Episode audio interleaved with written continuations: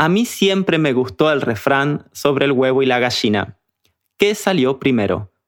Nos gusta tanto salir a correr porque encontramos en esta actividad el pasaporte a nuestros instintos más primitivos o porque encontramos el pasaporte a nuestros instintos más primitivos es que nos gusta tanto salir a correr. ¿Seremos el eterno soñador en busca de ese pequeño bosque al que siempre queremos escapar? ¿O es que porque siempre queremos escapar a ese pequeño bosque, somos unos eternos soñadores? Pero sin ir más lejos, ¿escapar? Cuando se corre lo suficiente y se descubre la verdadera calma de estar solo con uno mismo durante algunas horas por semana, nos damos cuenta de las prioridades. Y ahí, creo yo, radica la hermosura del trail, la paciencia. Las personas que llegan a generar el clic con esta magnífica actividad son, ante todo, pacientes. A los impacientes y a los adictos de los cudos de Strava les diría, intenten por una vez salir a correr sin pensar en los kilómetros. Hagan un trote ligero por un camino que nunca hayan transitado, sin auriculares, sin distracciones, y verán que pasará algo diferente. Un sentimiento diferente va a invadir sus cuerpos. Lleguen a la cima de esa colina, mismo si el desnivel positivo no va a estar manifestado en la foto de Instagram. Huelan esa flor, la de los pétalos violetas, solo para darse cuenta de que no huele a nada en particular y a todo en general. Respiren, vivan, troten, tropiecen, Equivóquense de camino, vuelvan sobre sus pasos, avancen un poco más. ¿Qué metáfora más perfecta de la vida? Puede ser que correr sea una obsesión, pero puede ser también que la vida sea una obsesión. ¿Qué existe más adictivo que la vida al fin y al cabo? ¿A qué se puede aferrar tan fuerte el humano? Solo un paso detrás de otro. Tan simple, siguiendo ese camino o trazando uno nuevo, siguiendo pasos ajenos o fundiendo en el piso las propias huellas. Correr se parece mucho a eso. Nos visita hoy, en Corredores de Trail, Daniela Navarrete.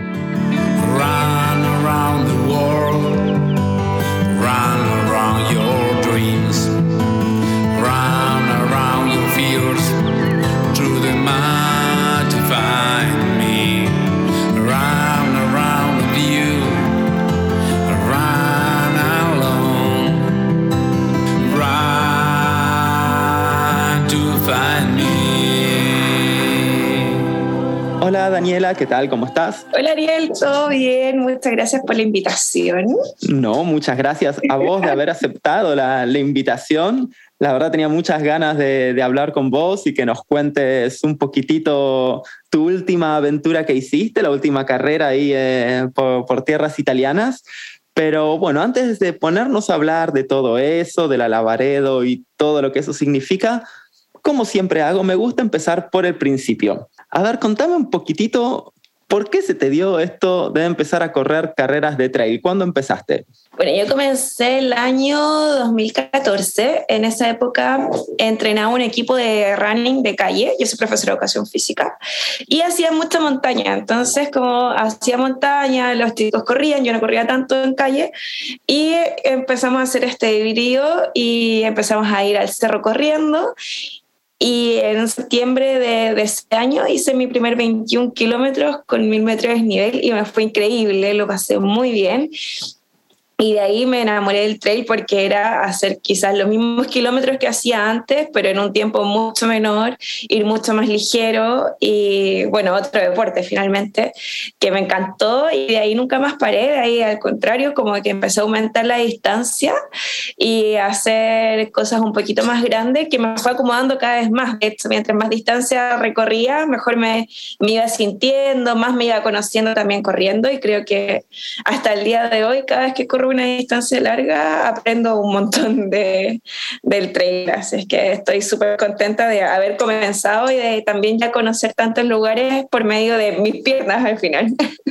Qué linda esa, esa filosofía. Ya vamos a ir hablando de todas estas carreras de distancias largas, como bien me decías, hiciste carreras de 100 millas, hiciste, bueno, la Ultra Trail de Mont Blanc que son 170, pero ¿te acordás cuál fue la primera carrera que hiciste de trail? Sí, fue Altos de Cantillana, que eran 21 kilómetros con 1000 metros de nivel. Eso está muy cerquita de Santiago. Eh, yo vivo en Chile. Y ahí fue cuando me enamoré del trail. ahí me encantó toda la dificultad, el subir, el bajar, el bosque, piedras y todo. Entonces, como que ahí ya me empecé a sentir parte también de la naturaleza. Y de esta Daniela que corrió esta carrera de 21 kilómetros a la Daniela que acaba de terminar el Ultra Trail de Lavaredo, eh, ¿qué, ¿qué notas que cambió en vos, tanto en entrenamientos, tanto en filosofía y tanto en la forma de ver el trail? ha cambiado un montón.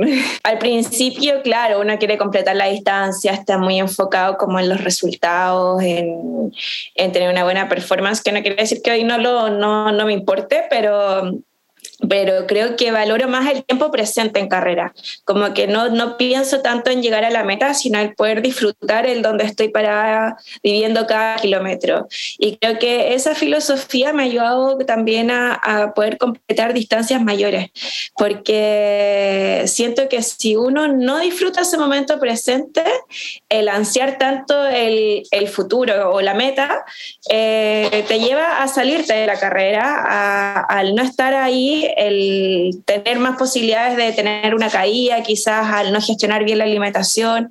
Y creo que eso me, ha ayudado a, a, lograr cada uno de, mis objetivos que me he planteado después en, distancias más largas. Y también que lo he ido aprendiendo a medida que, que he participado de estas carreras, como que el, el vivir, el regalar el presente. qué interesante esto que estás contando y se nota que hay un aprendizaje detrás de todo esto, esto de vivir el presente, lo encuentro fundamental en carreras de larga distancia, porque cuando estás corriendo una carrera de 100 kilómetros o más, si pensás eh, en el futuro o todo lo que puede salir mal o todo lo que te falta, te podés desmotivar muy fácil y está buenísimo. Yo el consejo que le doy a toda la gente que está corriendo distancias largas es justamente lo que acabas de decir vos, el vivir el presente, concentrarse en, el ahora para disfrutar la carrera en el momento. Sí, de todas maneras. ¿Y cómo te ves a vos como corredora? ¿Te ves una corredora de elite? ¿Te ves como una corredora que le gusta meter pilas y entrenarse y mejorar sus tiempos? ¿Cómo te ves vos dentro del deporte? Eh, sí, yo creo que eh, elite en Sudamérica hoy en día creo que es muy difícil serlo. Hay que ir a vivir a Europa. Em, creo que me, reflejo más con alguien que, que quiere vivir el deporte de buena manera, de manera responsable también, entrenando, entrenando también a mi equipo, a la gente con la que, con la que trabajo. Y, y nada, y mostrar que, todos podemos también, que en el fondo también la ultradistancia pasa a ser ya un, un, estilo de vida, porque hay que pasar muchas horas en el cerro, hay que entrenar bastante, eh, y que se puede lograr también, que no es tan inalcanzable, sino que más bien va más enfocado a, una disciplina que algo tan que no se pueda, pueda ser tangible, digamos. Bueno, vamos a hablar un poquitito ahora de, varias carreras que hiciste. hiciste muchísimas, pero me, gustaría centrarme en algunas. Eh, hiciste una en Argentina, que es el Amanecer como, eh, como Chingón, o la UTACH, más conocida como UTACH, en 2019, que hiciste un podio en esa carrera. Y me gustaría que me cuentes un poquitito cómo la viviste. Esta carrera, si no me equivoco, fue en el 2019 antes de todo, antes de la pandemia. Sí, bueno, ah, me encanta correr en Argentina, tengo, tengo muy buenos amigos allá.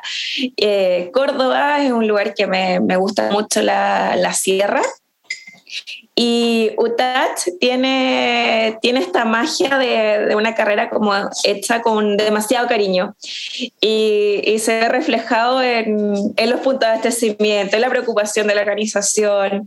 Eh, y la viví de una manera súper, súper grata. Fui con amigos, entonces fuimos a, todos participando en distintas distancias y la carrera en sí es maravillosa, el lograr ver el amanecer en eh, cuando estás ahí en la cumbre del cerro, eh, estos yuyos que hay entre medio que lo hace como más trabado, después cuando estás en estos caminos amplios y todo, que puedes correr un montón, pero que también hay que cuidar, es una carrera como súper estratégica y que me encanta mucho y nada, volvería todas las veces que, que sea necesario porque no me, no me aburro de, de Córdoba. Sí, desde acá le mandamos un saludo a la gente de la organización de Amanecer Come Chingón, que como decís vos es una carrera que, que hacen sentir bien a los corredores. Es, muy recomendable para toda la gente que pueda, que pueda hacerla algún día. Tania, a la Fran hacen que esto sea un mega evento. y como si fuese poco, en el 2019 eh, también te fuiste para tierras europeas y corriste el Ultra Trail de Mont Blanc. Eh, fue una carrera que no pudiste terminar y me gusta mucho hablar de, de, carreras que la gente no puede terminar, no para darle con un palo a la gente que no terminó la carrera, porque en la sociedad que vivimos hoy, de las redes sociales y que nada más mostramos las cosas que salen bien, me gusta también hablar de las cosas que a veces no salen tan bien, pero justamente de las cosas que no salen tan bien se aprende un montón. A ver, contame este Ultra Trail de Mont Blanc. Recordamos una carrera mítica, una de, si no es la carrera más mítica, es una de las más míticas, de 170 kilómetros. Contanos un poquitito qué, qué pasó en este 2019. Pues súper, súper duro, porque, mm, bueno, era primera vez que corría el UTMB, entonces estaba muy, muy entusiasmada. Eh, había preparado todo muy a conciencia, estaba muy fuerte para correrla y lamentablemente mm, por el agua me enfermé del estómago, me, no sé, tuve una bacteria que me, que me afectó y me afectó durante bastantes días posterior a la carrera, entonces no fue algo como de nervios o algo así.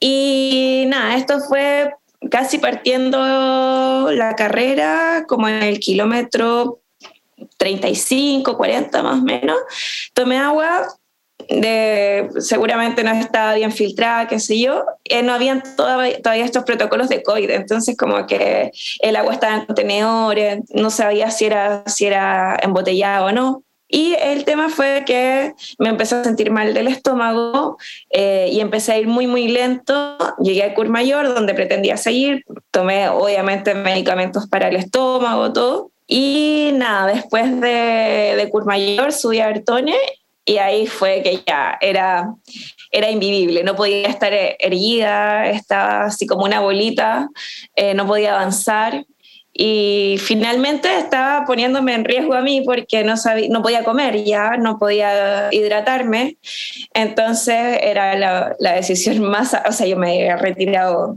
40 kilómetros antes porque ya no había podido comer desde las 2 de la mañana, ya era más de mediodía y, y nada, ya me estaba poniendo en riesgo y lo, lo, más saludable era retirarme y descansar. Y bueno, eso hice con el dolor de mi alma porque estaba muy, muy triste por retirarme de, de, de, un sueño finalmente, porque todos los que corremos trail soñamos con, con estar en esa larga UTMB el lograr terminar. Y, y, nada, entonces era como, bueno, la carrera va a estar acá, como en la montaña, eh, no se va a mover, lo puedo volver a intentar alguna vez más. Es más difícil para los sudamericanos, sí, pero bueno, ya, ya habrá otra, otra chance. Y nada, ahí me retiré, después estuve en tratamiento varios días posterior a la carrera porque fue bastante agresiva la bacteria que, que tomé. Y y nada, bueno, y la revancha existe. Sí, sí, a, a, los mayores les gusta decir que siempre hay una segunda oportunidad. Y tuviste tu segunda oportunidad eh, dos años más tarde, que dos años más tarde sí la pudiste terminar y contanos esta nueva experiencia que sí pudiste terminar. Bueno, dos años más tarde era tres semanas, no, como dos semanas antes de partir a UTMB, todavía no sabía si podía viajar o no, porque Chile estaba en, como en, había unos colores, como un semáforo, y Chile aún estaba en rojo y si no pasaba verde, no podía entrar ningún chileno, ni argentino, ni ningún sudamericano a, a Francia.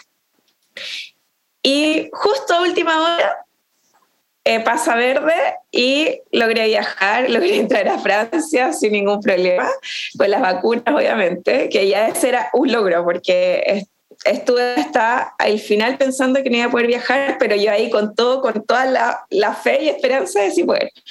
Bueno, logramos eh, llegar y ahí ya era todo, todo fiesta. Creo que también ya la experiencia anterior me hizo tomar todo un poco más relajado.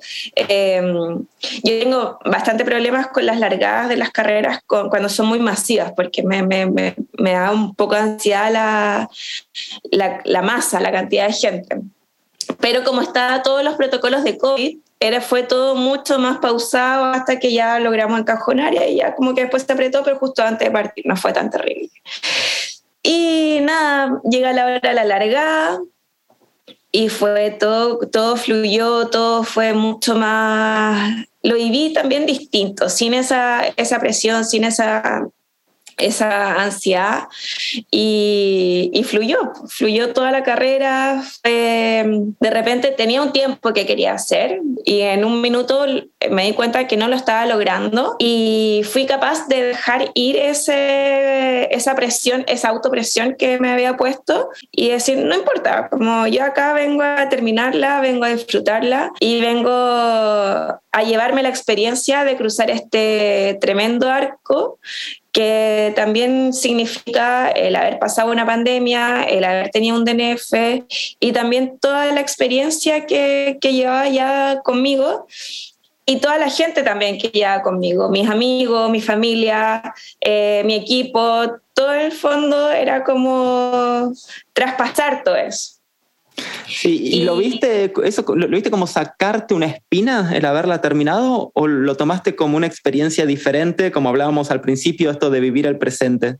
Sí, yo creo que fue más vivir el presente. Fue una carrera que disfruté mucho, que sonreí mucho todo el tiempo, que vibré con ella, que, que agradecí cada kilómetro de lo afortunada que, que, era el, el, el, poder estar ahí, del poder estar corriendo, de poder tener asistencia.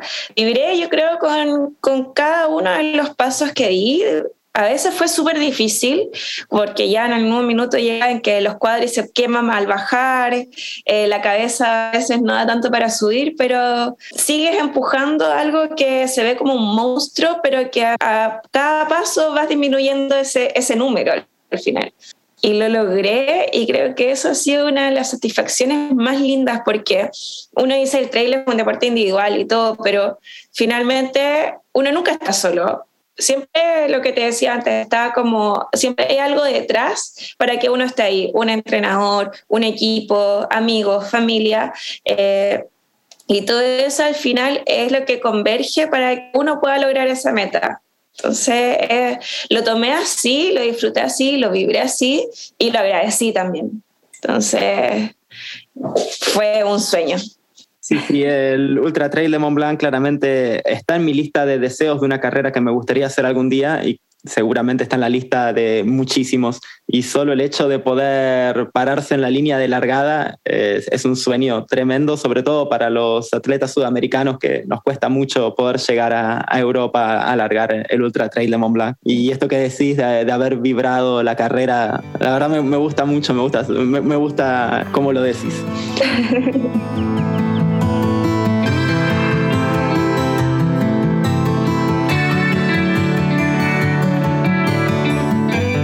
Vamos a ir ahora a una carrera que acaba de terminar eh, hace muy poquitito, eh, por tierras europeas también, y otra carrera que está en mi lista de deseos, que es el Ultra Trail de la Sportiva Lavaredo, eh, una carrera de 120 kilómetros, 5.800 metros de desnivel positivo acumulado, si, si me acuerdo bien.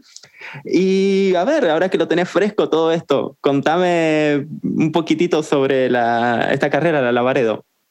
También otro sueño, otro sueño cumplido. Creo que desde que conocí la carrera, que antes era de otras marcas, eh, siempre quise participar. O sea, Dolomitas creo que es un lugar mágico, muy parecido al Chaltén, Torre del Paine, como que tiene esa imponencia como de que somos tan pequeños ante la naturaleza. Entonces, siempre quise participar y este año se dio la oportunidad de, poder estar ahí. Me costó mucho largar, me costó mucho entrar a la carrera porque la organización para, para y todo fue bastante como se preocuparon de, lo, de los elites y ya después era como arreglánsela como puedan. Entonces quedé un poco atrás, pero, pero a medida que fue pasando la noche, obviamente fui avanzando y logrando una mejor posición. Y lo más impactante que tuve fue el amanecer, porque fue justo llegando a Olomita, a las torres estas que son alucinantes. Y eso fue un, una inyección de energía para lo que queda de carrera, que es como una especie de entre Patagonia Run no sé, con carreras más técnicas o cerros mucho más técnicos, pero como que va ahí en un mix de cosas, como que a veces uno puede correr mucho, después bien trabado y, y nada, y después la parte final que son unos 30, 40 kilómetros que son bastante duros, que no se reflejan en el gráfico de, de desnivel, eh, pero que son muy piernas pero cada vez que uno levanta la vista ya es un regalo, porque es alucinante, valles inmensos, montañas, bueno, los Alpes, estar ahí es realmente el respirar ese ese frío, el viento, eh, las rocas, todo es es un sueño, como que uno dice como algo tan majestuoso existe y sí existe y se corre alrededor de... Es súper distinto también a la onda UTMB, sentí yo, como que la gente no habla, la, los formatos para adelantar es muy distinto a lo que estamos acostumbrados en Chile, Argentina, como que uno pide pista y te dejan pasar, acá no, como que no, no te dejan pasar nunca, si, solamente si te puedes mover tú y, y adelanta. Y no, pero bueno, se, se puede vivir una carrera súper, súper agradable. Eh, también, bueno, tiene estos cambios de nivel súper bruscos, que si uno no cuida de los cuádriceps las piernas durante la carrera, al final es súper difícil terminarla corriendo. Entonces hay que estar ahí bien atento a lo que, a cómo uno también hace su, estrategia para poder terminarla. Y cuando pensás en esta carrera, ¿hay alguna imagen que te haya, ya me hablaste de algunas, pero si te tenés que quedar con una imagen que te haya quedado grabada como a fuego de la carrera, algún momento, alguna visión? Eh, ¿Podés decirme una etapa en particular que te haya quedado grabada? Creo que tengo tres cosas muy grabadas. Una es, eh, bueno, el amanecer en Dolomitas, que de verdad yo no podía más de la, como del impacto de estar ahí abajo de estas montañas de granito y lo, lo, lo imponente que realmente son estaba alucinando, como que me costaba mucho mirar el suelo porque no podía bajar la vista de, de, ellas, entonces estaba muy, muy impresionada. El segundo fue que era la última bajada que llegaba al último punto de abastecimiento y la vista era súper amplia con las montañas de fondo, todo verde, este sendero de piedras y abajo el refugio donde estaba el punto de abastecimiento con un lago, que también era así una foto de película. Y el tercero era ver el arco de meta, lleno de gente, con gente gritando que no te conoce, pero están todos pegándole a, a, estas vallas eh, con, con las carteles de lavareo, todo el mundo aplaudiéndote y felicitándote como muy épico todo. Entonces, esas tres imágenes son las que me, me, voy a guardar para siempre. Qué bueno, bueno, y fue una carrera, es eso, que terminaste en 22 horas y terminaste décima en tu categoría de edad, que muy, muy bien. Gracias. Sí, estuvo súper, súper bonito todo. Fue, fue alucinante, realmente, como que traté de pellizcarme para decir, sí, es verdad, estoy acá, no, lo estoy soñando.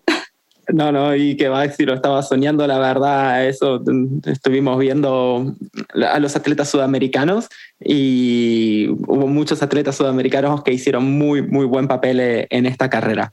Sí, ¿Y qué, qué, se viene ahora para los ¿Tenés algún objetivo en mente para los próximos meses o para una carrera que te motive a hacer para más adelante? En agosto quiero voy a intentar el anime invernal. Con un amigo. Entonces vamos a ver si, si nos va bien. ¿En qué consiste? A ver, contame un poquito. Nada, partir desde Chile por el lado chileno y tratar de hacer cumbre del Lanín, ojalá lo más rápido posible, sino más montaña, yo creo, porque igual para no tener tantos riesgos, así es que eso. Y después, en bueno, septiembre, ver si, si sale alguna carrerita por tus tierras, por Canadá. Estamos ahí todavía gestionando otras algunas cosas para, para, ver si es posible. Y en octubre probablemente vaya a Diagonal de Fu, en la isla de la Reunión, que también estamos gestionando todo para poder hacerlo. ¡Wow!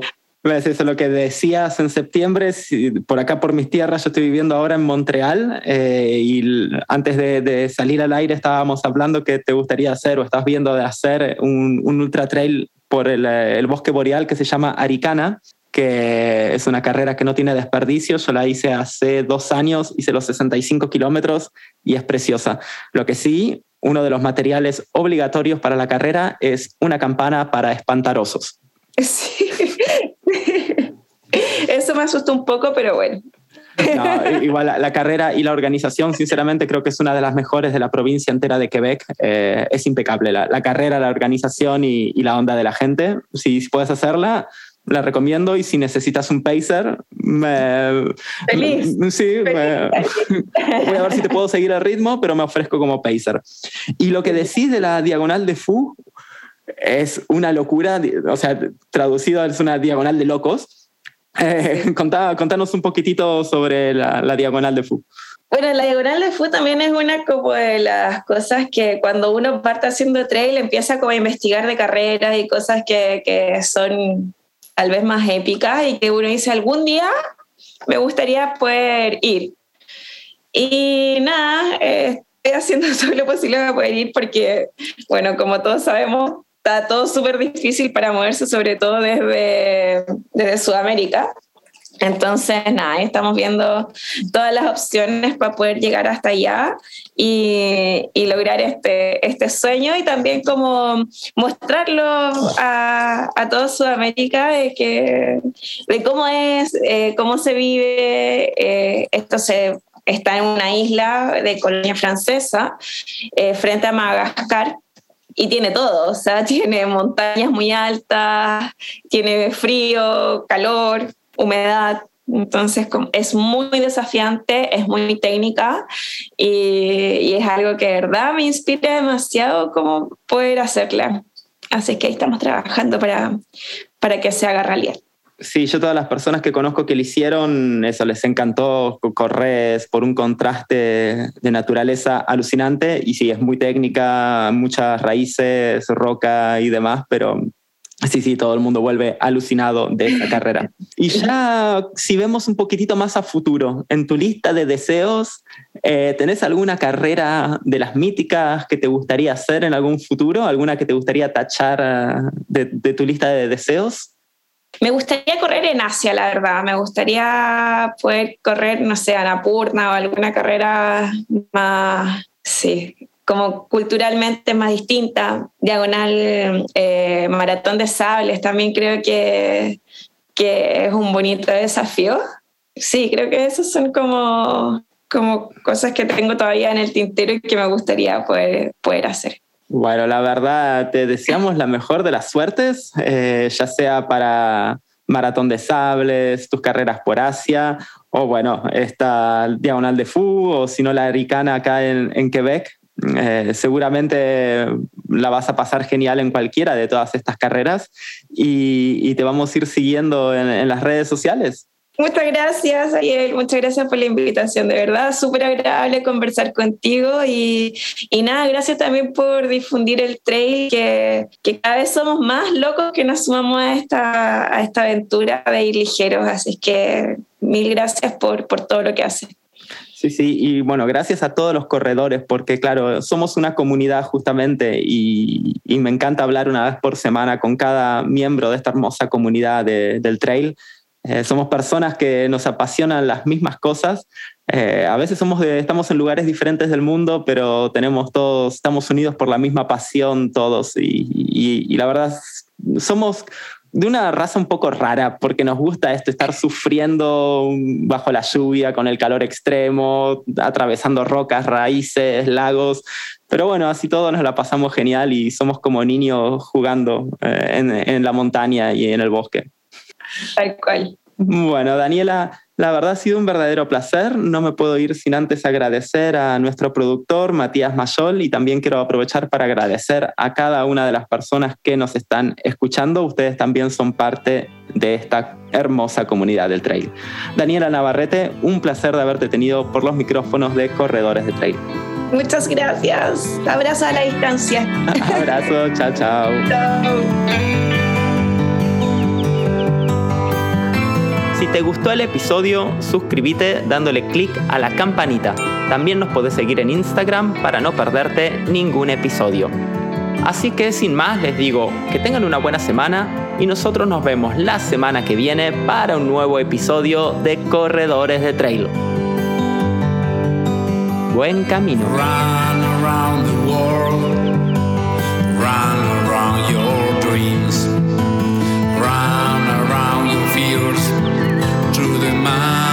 to find me.